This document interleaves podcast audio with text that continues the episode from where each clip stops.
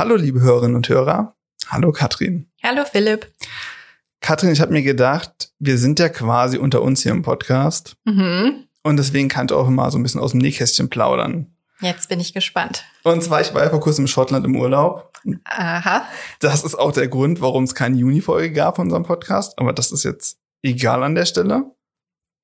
Und genau, wir waren in Schottland und wir haben da so gemacht, was man so macht, das volle Programm. Wir waren in den Highlands wandern, haben ganz viele Schafe gesehen, wir haben Whisky getrunken, wir waren am Loch Ness, wir haben keinen Monster gesehen. Oh, Da schade. muss ich dich leider enttäuschen. Also es war alles ganz fantastisch. Was mir aber auch wieder aufgefallen ist in Großbritannien, da herrscht Linksverkehr. Mhm. Und ich finde das eigentlich ganz nett, muss ich sagen. Das hat irgendwie was. Mhm.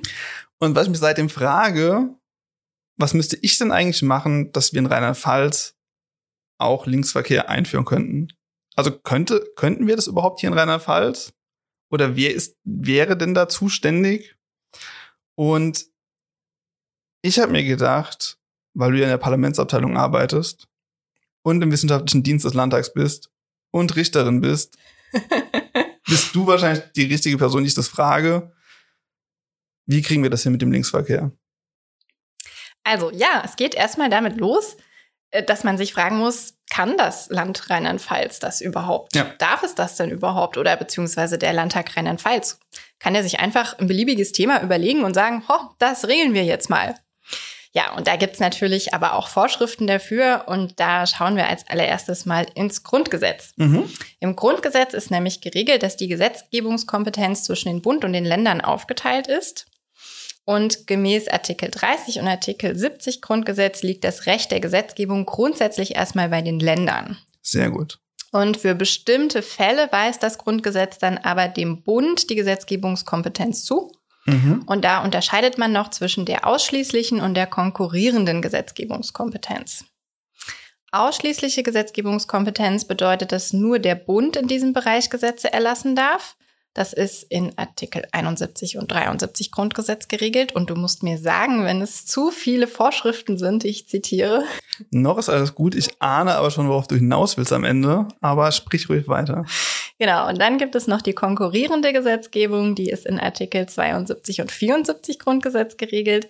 Und da haben die Länder die Gesetzgebungskompetenz, allerdings nur in den Bereichen, in denen der Bund keine eigenen Regelungen erlassen hat. Also da hat der Bund sozusagen so eine Art Vorgriffsrecht. Wenn es schon ein Bundesgesetz gibt, kann, können die Länder nur noch in den Bereichen, in denen keine Bundesregelungen bestehen, eigene Gesetze erlassen. Mhm. Führt also auch dazu, dass es in manchen Bereichen quasi zum, zu ähnlichen Themengebieten, sage ich mal, Bundesgesetze und Ländergesetze gibt. Ja, und die meisten Gesetze sind daher auch Bundesgesetze. Und in ganz wenigen Bereichen sind den Ländern allerdings auch noch eigene Kompetenzen geblieben. Und das, was man so am meisten kennt, ist zum Beispiel das Polizei- und Ordnungsrecht, Mhm. also das POG. Ja. Und auch ganz bekannt das Schulrecht, also alles, was mit Schulen und Bildung zu tun hat, liegt auch bei den Ländern. Ja, und für den Straßenverkehr gilt die konkurrierende Gesetzgebung. Und äh, das heißt, grundsätzlich ist der Bund zuständig und der hat natürlich auch äh, mit dem Straßenverkehrsgesetz und der Straßenverkehrsordnung Regelungen erlassen. Und das bedeutet, dass Rheinland-Pfalz oder der Landtag Rheinland-Pfalz da nicht einfach ein Gesetz erlassen kann, das hier Linksverkehr vorschreibt. Okay. Das ist jetzt. Da habe ich mir was anderes erhofft, ja, aber ich nehme das so hin. Aber wie ist das denn insgesamt? Also könnte ich denn als normaler Bürger überhaupt dafür sorgen, gehen wir jetzt mal davon aus, es ginge um Gesetz, dass das Land entscheiden kann in dem Fall, dass es ein neues Gesetz in Rheinland-Pfalz gibt? Oder wer kann denn überhaupt entscheiden, dass sich der Landtag mit einem Gesetzesentwurf befasst? Mhm. Ja, ähm, also schon mal vorweg, ein einzelner Bürger kann keinen Gesetzentwurf beim Landtag einreichen oder einbringen. Ähm, die Landesverfassung von Rheinland-Pfalz und auch die Geschäftsordnung des Landtags ähm, regeln das. Mhm. Und nach Artikel 108 der Landesverfassung können Gesetzesvorlagen im Wege des Volksbegehrens aus der Mitte des Landtags oder durch die Landesregierung eingebracht werden. Und die Geschäftsordnung definiert äh, dann, was genau mit Mitte des Landtags gemeint ist in Paragraph 51 der Geschäftsordnung. Und ähm, das ist dann entweder eine Fraktion oder ja. acht Abgeordnete. Da mhm. können sich dann also auch überfraktionell acht Abgeordnete zusammenfinden und können eben auch einen Gesetzesentwurf einbringen. Mhm. Ja, und Gesetzesvorlagen der Landesregierung werden durch den Ministerrat beschlossen und dann eben auch bei, beim Landtag eingebracht. Ja. Und dann gibt's noch das Volksbegehren. Das ist ein Gesetzentwurf, der durch die Bürgerinnen und Bürger dann eingebracht wird. Und der kann sich darauf richten, entweder ein Gesetz zu erlassen, Gesetze aufzuheben, zu ändern oder auch den Landtag aufzulösen. Wow. Also das, äh, da steckt schon einiges dahinter. Genau. Also du müsstest dir dann noch ein paar Mitstreiter und Mitstreiterinnen suchen, mhm.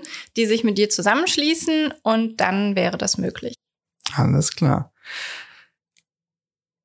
Gehen wir mal davon aus, dass ein Gesetzentwurf eingebracht wird. Was passiert denn dann? Also welchen Weg muss dieser Gesetzentwurf, dieses Gesetz gehen, bevor es dann verabschiedet werden kann und damit gültig wird? Wenn ein Gesetzentwurf beim Landtag eingeht, dann wird er zunächst mal als Drucksache an alle Abgeordneten verteilt. Mhm.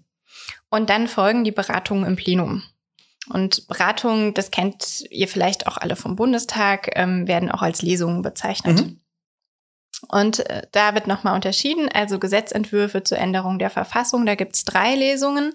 Und ansonsten bei allen anderen Gesetzentwürfen gibt es zwei Lesungen. Ja, in der ersten Beratung werden dann nur die Grundsätze des Gesetzentwurfs besprochen. Da erhält jede Fraktion die Gelegenheit, sich zu äußern und auch die Landesregierung mhm. ähm, kann sich äußern. Und danach wird der Gesetzentwurf häufig an, an, den zuständigen Fachausschuss überwiesen. Manchmal wird er auch an mehrere Fachausschüsse mhm. überwiesen und ähm, wird dort nochmal intensiver beraten.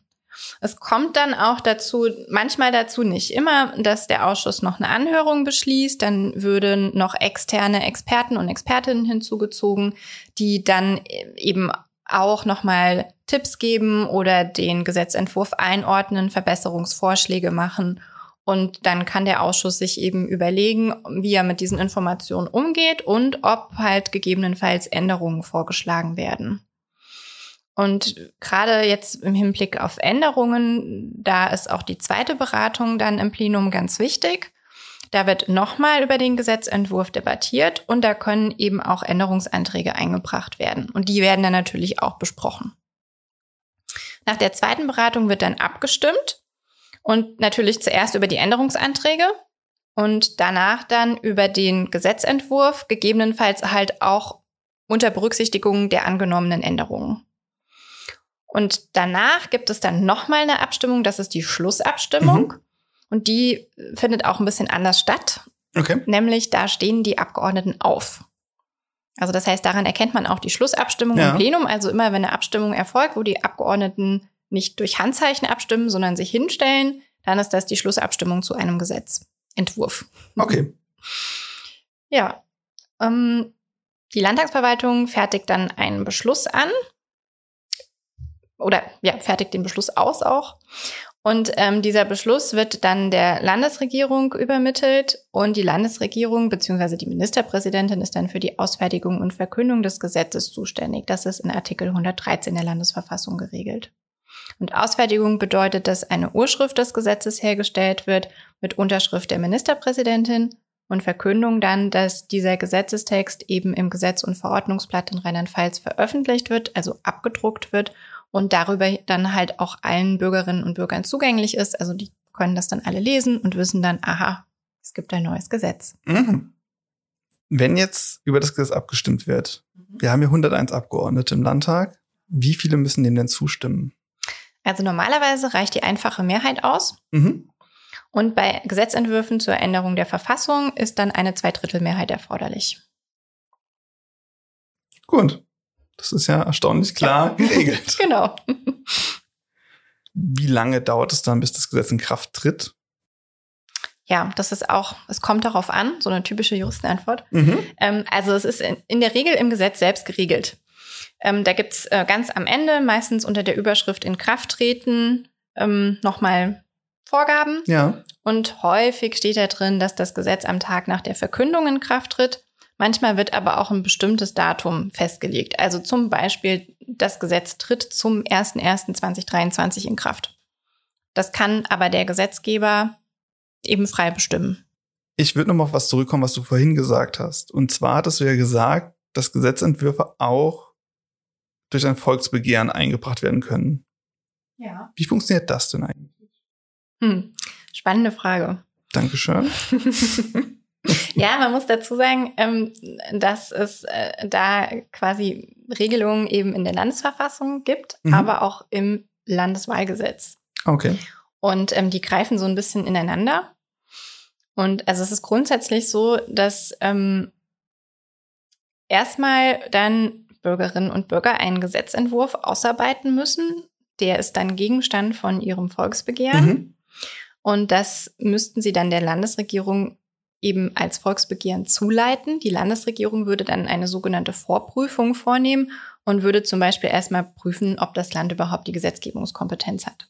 Also das heißt, wenn du jetzt einen Gesetzentwurf schreibst, wir hätten in Rheinland-Pfalz gerne Linksverkehr, würde die Landesregierung schon mal sagen, ja, hm, Vorprüfung negativ, weil keine Gesetzgebungskompetenz mhm. hierfür. Und ähm, dann, also wenn das, wenn die formellen Voraussetzungen alle vorliegen, ja. Dann ähm, müssen innerhalb von zwei Monaten insgesamt 300.000 Bürgerinnen und Bürger das Volksbegehren unterstützen. Und wenn dieses Quorum zustande kommt, dann leitet die Landesregierung das Volksbegehren zusammen mit einer Stellungnahme an den Landtag weiter. Das ist dann quasi so, also ist dann quasi der Prozess der Einbringung ja. dieses Volksbegehrens, Schrägstrich dieses Gesetzentwurfs.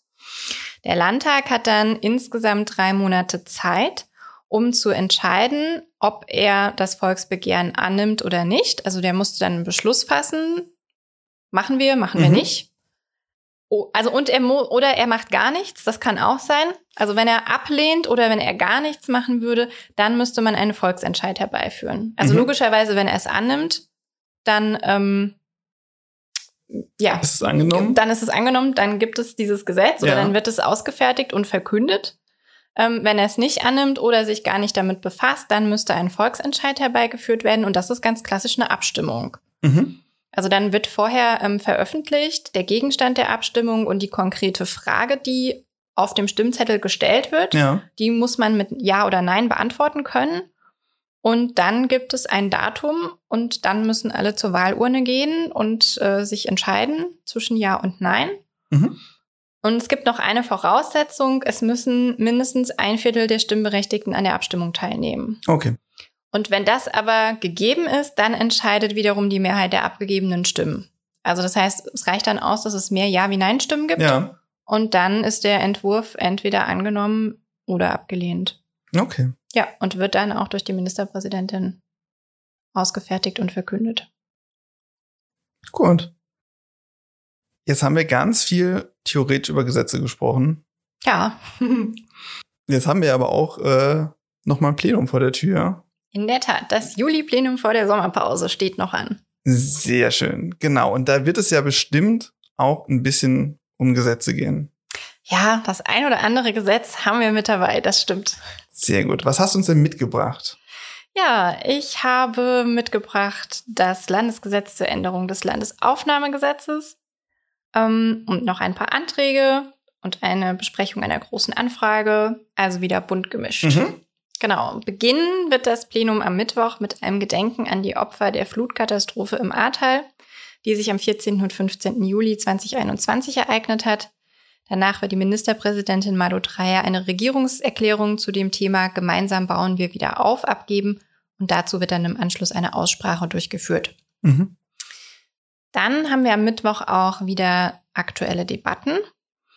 Die beschäftigen sich unter anderem mit dem Thema drohender Gasnotstand. Ist Rheinland-Pfalz vorbereitet? Auf Antrag von der CDU-Fraktion und auf Antrag von der AfD-Fraktion mit der Kita-Politik der Landesregierung. Mhm. Dann haben wir, wie gesagt, in zweiter Beratung das Landesgesetz zur Änderung des Landesaufnahmegesetzes. Der Gesetzentwurf stammt von den Fraktionen von SPD, CDU, Bündnis 90 Die Grünen, FDP und Freie Wähler, also ja fraktionsübergreifend. Mhm. Und der Bund hat den Ländern Mittel zur Verfügung gestellt, um die Kosten auszugleichen, die den Kommunen durch die Aufnahme und Unterbringung ukrainischer Kriegsflüchtlinge entstanden sind. Und mit diesem Gesetzesentwurf soll die Verteilung der Bundesmittel an die Kommunen geregelt werden. Insgesamt werden 64 Millionen Euro den Kommunen zufließen. Die Mittelverteilung soll nach Anzahl der jeweils in den Kommunen aufgenommenen ukrainischen Kriegsflüchtlingen erfolgen. Ja, also ein wichtiges Gesetz. Ja, auf jeden Fall. Dann hat die Fraktion der Freien Wähler einen Antrag eingebracht, Betroffene ernst nehmen, Wolfsmanagement an Realität anpassen. Die Entwicklung des Wolfsbestandes in Rheinland-Pfalz nehme stark zu, dies sei nicht zu unterschätzen. In dem Antrag fordert die Fraktion die Landesregierung daher dazu auf, den Wolfsbestand unter der Voraussetzung, Schaden von Mensch und Tier abzuwenden, aktiv zu managen. Dabei müsse das Haftungsrisiko der Tierhalter, deren Herde durch Wölfe in Panik gerate, aus ihrer Umzäunung ausbreche und dabei vor allen Dingen Schäden bei Dritten verursache, vom Land übernommen werden, auch wenn man nicht genau weiß, ob ein Wolf beteiligt war. Dann haben die Fraktionen von SPD, Bündnis 90, die Grünen und FDP einen Antrag Digitalisierung der Verwaltung als Daueraufgabe angehen eingebracht. Und darin betonen die Koalitionsfraktionen nochmal die Bedeutung der Digitalisierung für die Verwaltung und fordern die Landesregierung auf, die Umsetzung des Onlinezugangsgesetzes, des OZG, konsequent voranzutreiben. Das OZG verpflichtet Bund, Länder und Kommunen bis zum Ende 2022 ihre Verwaltungsleistungen über Verwaltungsportale eben auch digital anzubieten. Mhm. Und ähm, das soll so aufgebaut werden, dass es eben besonders benutzerfreundlich ist. Die Fraktion der CDU hat einen Antrag zum Wiederaufbau im Ahrtal eingebracht. In dem Antrag fordert die CDU-Fraktion die Landesregierung auf, unter anderem die Abschlagszahlungen der Soforthilfe für Gebäudeschäden von 20 auf 40 Prozent zu erhöhen und auch eine Lösung für die Auszahlung der Spendengelder zu finden. Und dann haben wir noch ähm, auf Antrag der Fraktion der AfD eine große Anfrage, die besprochen werden soll, und zwar zu dem Thema kommunale Straßenbauinvestitionen und Straßenausbaubeiträge. Genau, das war jetzt mal so ein wilder Ritt durch die unterschiedlichen Themen, die diesmal Thema, ja, die diesmal besprochen werden im ja. Plenum. Also nochmal viel los ist vor der Sommerpause. Ja, nochmal einiges zu tun. Jetzt werden die Hörer und Hörer mitbekommen haben, wir hatten gar keinen richtigen Gast in dieser Folge, sondern wir haben uns ganz viel über Gesetzgebung unterhalten. Du hast mir netterweise alle meine Fragen beantwortet und hast mir gesagt, dass wir keine Linksfahrregelung hier bekommen werden, Rheinland-Pfalz. Ja, leider. Erstmal.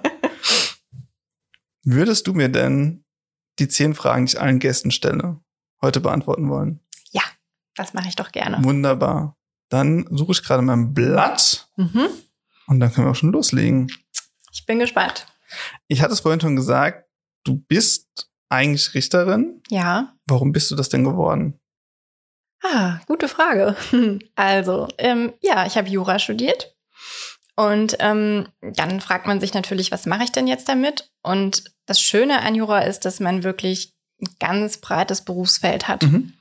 Und mir war immer wichtig, dass ich mit meinem Beruf eben nicht nur Geld verdiene, sondern dass ich halt auch vielleicht irgendwie noch was, ja, zur Gesellschaft beitragen kann und halt irgendwie noch was, was Gutes tun kann, in ja. Anführungszeichen. Und ähm, da gibt's natürlich viele Möglichkeiten und unter anderem natürlich dann auch der Beruf als Richterin weil ich damit ja quasi aktiv daran teilhabe, ähm, ja, sage ich mal, so eine ausgleichende Rolle einzunehmen. Mhm. Ähm, auch wenn das immer so ein bisschen belächelt wird, äh, eine Befriedungsfunktion auszuüben, wenn sich eben Bürgerinnen und Bürger auch streiten und eben auch zum Erhalt und zum Funktionieren unserer Demokratie beizutragen. Und ähm, das fand ich halt einfach super, mhm. weil ich so dachte, ja. da kann ich äh, zwei Fliegen mit einer Klappe schlagen. ich äh, habe einen quasi Beruf, der mich äh, wirtschaftlich absichert und äh, habe gleichzeitig aber auch eine Aufgabe, die halt noch eine etwas, sage ich mal, tiefergehende Bedeutung mhm. hat. Und ähm, ja, das hat mir auch sehr viel Spaß gemacht oder macht mir auch immer noch viel Spaß. Und ähm, deswegen habe ich es auch nie bereut und äh, ja, bin gerne Richterin und genauso gerne auch hierher zur Landtagsverwaltung abgeordnet. Aber du wolltest als Kind bestimmt was anderes werden. Und das stelle ich dir jetzt zumindest mal. Weißt du noch, was das war? Ja, ich glaube, ich habe damals irgendwie in Freundebücher immer geschrieben, dass ich gerne Lehrerin werden wollen würde. Mhm. Das kann ich tatsächlich heute so nicht mehr bestätigen. Dann ist vielleicht auch ganz gut, dass du es nicht geworden bist. Ja, definitiv. Damit erübrigt sich so ein bisschen meine nächste Frage auch, die ich immer habe. Das ist eigentlich die Frage nach der Ausbildung oder dem Studium. Gehen wir mal davon aus, dass du Jura studiert hast. Ja, ja, korrekt. Habe ich tatsächlich getan.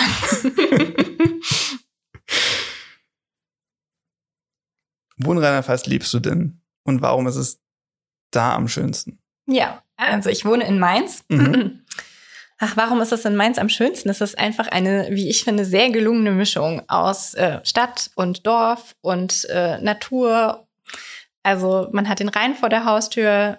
Wir haben in Gonsenheim den Lennebergwald vor der mhm. Haustür. Ähm, gleichzeitig ist es ganz nah zum Staatstheater. Also das finde ich halt einfach toll. Und ansonsten mag ich einfach so dieses diese Grundstimmung in Mainz. Ja. Das ist, sind doch alle immer recht gut gelaunt und fröhlich und rücksichtsvoll und die Stimmung ist meistens gut. Mhm. Und vor allem in der fünften Jahreszeit, wenn hier alle fröhlich und lustig sind und in den Fastnachtsfarben rumlaufen, mhm. ähm, das finde ich einfach schön. Ja. Ich finde es immer ganz schön, wenn ich hier im Podcast Gäste aus Mainz habe, weil ich denen dann einfach immer in allem zustimmen kann und mhm. wenn die aus anderen Ecken von Rheinland-Pfalz kommen, muss ich immer sagen, ja, ich verstehe ihren Punkt, aber muss dann doch immer, denke mir zumindest meinen Teil denken, nee, meins ist schon. wir sind ja unter uns, das kann man schon so sagen. Kommen wir zur nächsten Frage und auch zum ganz schönen Themenwechsel. Und ich glaube, du freust dich auch sehr auf die Frage, wie ich es gerade rausgehört habe. Wenn du mit einer Politikerin oder einem Politiker oder einer berühmten Person deiner Wahl sprechen könntest. Und es ist ganz egal, ob die Person am Leben ist, ob sie bereits verstorben ist oder ob das eine rein fiktive Person ist. Wer wäre das und über welches Thema? Ja, da habe ich lange drüber nachgedacht. Und tatsächlich würde ich mich furchtbar gerne mal mit äh, Tupoka Ogette unterhalten, der Autorin von Exit äh, Racism. Mhm. Ähm, und zwar auch über das Thema, über das sie ja auch schreibt, und zwar über strukturellen Rassismus. Ja äh, auch eben gerade in Deutschland, ähm, weil das auch so ein Thema ist, wo ich finde, also es tut wirklich gut, viel darüber zu wissen mhm. und ähm, hängt auch so ein bisschen mit meiner Arbeit als Richterin tatsächlich zusammen. Ich habe ja, oder man hat dort einfach auch ähm, viele verschiedene Beteiligte unterschiedlicher Nationalitäten. Ja. Und ähm, man ist ja nicht frei davon. Und das ist dann halt so ein bisschen der Punkt. Also, dass man sich äh, dann doch eben bewusst macht, in welcher Position man ist und ja. welche Herkunft man hat und ähm, wie man auch ähm, sich selber einordnet oder mhm. wahrnimmt. Und dass das nun mal Auswirkungen darauf hat, wie man andere Menschen wahrnimmt und wie man mit ihnen umgeht. Und dass man das durchaus kritisch hinterfragen ja. soll und muss. Und deswegen fände ich es wirklich super spannend, mit ihr darüber zu sprechen. Mhm. Und würde es, glaube ich, auch als wahnsinnig große Bereicherung eben für meine Arbeit und auch für meinen Umgang mit anderen Menschen ansehen. Ja.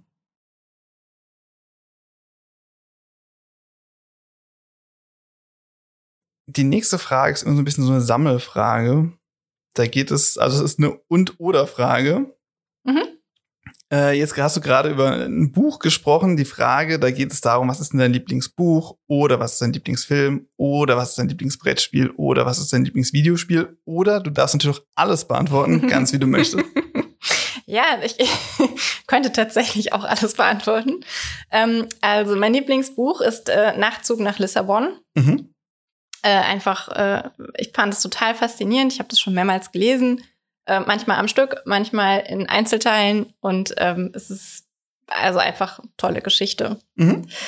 Ähm, dann äh, Lieblingsfilm ähm, habe ich eher eine Lieblingsserie mitgebracht und zwar Miss Fishers Murders Mysteries. Äh, wahrscheinlich so ein bisschen berufsbedingt, aber ähm, einfach eine total witzige Serie über ähm, ja eine Frau, die ähm, Mordfälle aufklärt mhm. und ähm, da halt sehr raffiniert und geschickt vorgeht ja. und äh, unglaublich unterhaltsam. Ganz große Empfehlung. Ähm, Brettspiel, ich habe ein Kartenspiel mitgebracht und zwar spiele ich im Moment total gerne Cabo. Ich weiß nicht, ob du das kennst. Äh, hat mir Nein. eine Freundin aus Marburg mitgebracht mhm. und es war absolut ausverkauft. Das heißt, sie war mehrmals da und irgendwann hat sie es ergattern können und musste mir unbedingt mitbringen. Okay. Und es ist tatsächlich ein, ein wirklich äh, sehr cooles Spiel, was man auch gut zu zweit spielen kann, mhm. aber auch natürlich mit mehreren Leuten. Ja, und Videospiel Trine. Ich weiß nicht, ob du das kennst. Nee. Sagt ihr das was? Wir überhaupt nichts. Ich das bin gespannt. sind drei witzige Figuren. Äh, eine Zauberin, ein, äh, eine Diebin und ein Ritter, die ähm, ja einfach mehrere Level durchlaufen und Okay. äh, am Ende ähm, immer ähm, zusammenfinden müssen. Und das Coole ist halt, es ist ein Koop-Spiel, das heißt, du spielst es zu zweit Mhm. Und ähm, du musst dir halt gegenseitig helfen. Also, das ist ich, der Zauberer, muss eine Kiste fliegen lassen, damit du dann über diese Kiste ein Hindernis überwinden kannst. Okay. So Sachen. Ja, und das äh, ist sehr witzig, macht sehr viel Spaß. Und äh, ich habe nicht so viel Videospielerfahrung. Das heißt, äh, meine Mitspieler sind dann immer leicht irritiert, dass ich nichts auf die Reihe kriege und ähm, völlig panisch im Kreislauf oder völlig abstruse Dinge tue. Und es sorgt immer für sehr viel Erheiterung. Okay. Hast du denn ein Hobby, von dem du berichten magst? Ja, ich habe ein Hobby und zwar, ich gehe unglaublich gerne wandern. Mhm. Ähm, ich mache auch sehr gerne Hüttentouren. Und ich würde sagen, mein Umfeld würde sagen, Katrin wandert gerne. Katrin liebt Berge und Blumen. Und so ist das dann auch. Wenn ich wandere, bleibe ich so gefühlt alle zehn Minuten stehen und sage, oh, guck mal, da ist eine Blume. Und meistens kann ich die dann auch noch benennen. Und dann muss die fotografiert werden und fünf Minuten später kommt ein schöneres Exemplar. Mhm. Dann muss das fotografiert werden und bewundert werden. Und deswegen habe ich bei so Touren immer sehr viel Spaß. Mhm. Ja, meine äh, äh, MitstreiterInnen äh, müssen dann manchmal ein bisschen auf die Tube drücken, dass wir dann auch noch ankommen, solange es hell ist. Aber in der Regel kriegen wir das gut hin. Okay. Dann habe ich jetzt auch nur noch eine letzte Frage. Mhm. Und dann sind wir fertig für heute. Hast du noch eine Podcast-Empfehlung für uns? Ja. Ich habe eine Podcast-Empfehlung mitgebracht und zwar höre ich unglaublich gerne Feuer und Brot. Das ist ein Gespräch äh, zwischen zwei Freundinnen, äh, das sich um Politik und Popkultur dreht. Mhm. Und das ist ganz unterschiedlich. Also manchmal, ähm, keine Ahnung, sind es dann wirklich ganz tagesaktuelle Themen, zum Beispiel, ähm, wie geht es uns mit dem Ukraine-Krieg? Mhm. Ähm, dann sind aber auch ähm, Filmrezensionen mit dabei. Ähm, ja, genau. Also immer so ein ganz, ganz breites Feld und ähm, immer sehr gut aufbereitet, Ja. sehr interessant und ähm, höre ich immer ganz gerne zu jeder Gelegenheit. Okay. Dann vielen Dank, dass du mir jetzt als quasi Gast, obwohl du natürlich kein Gast bist, das ist ja unser Podcast, ähm, die Fragen beantwortet hast. Ich habe einen neuen Podcast mir aufgeschrieben. Ich habe mir zwei Bücher aufgeschrieben. Cool, sehr Ähm, gut. Vielleicht das Richtige für die Sommerpause jetzt. Mal schauen. Ja, stimmt. Hier lauter Empfehlungen für die Sommerferien. Sehr schön. Und dann sind wir an dieser Stelle fertig. Wir haben es ja schon ein paar Mal angesprochen. Nächsten Monat ist kein Plenum. Genau, da ist Sommerpause. Genau. Und deswegen hören wir es auch dann erst im September wieder. Genau. Dann wünschen wir euch alle eine schöne Sommerzeit. Genießt das gute Wetter und habt Spaß. Tschüss. Tschüss.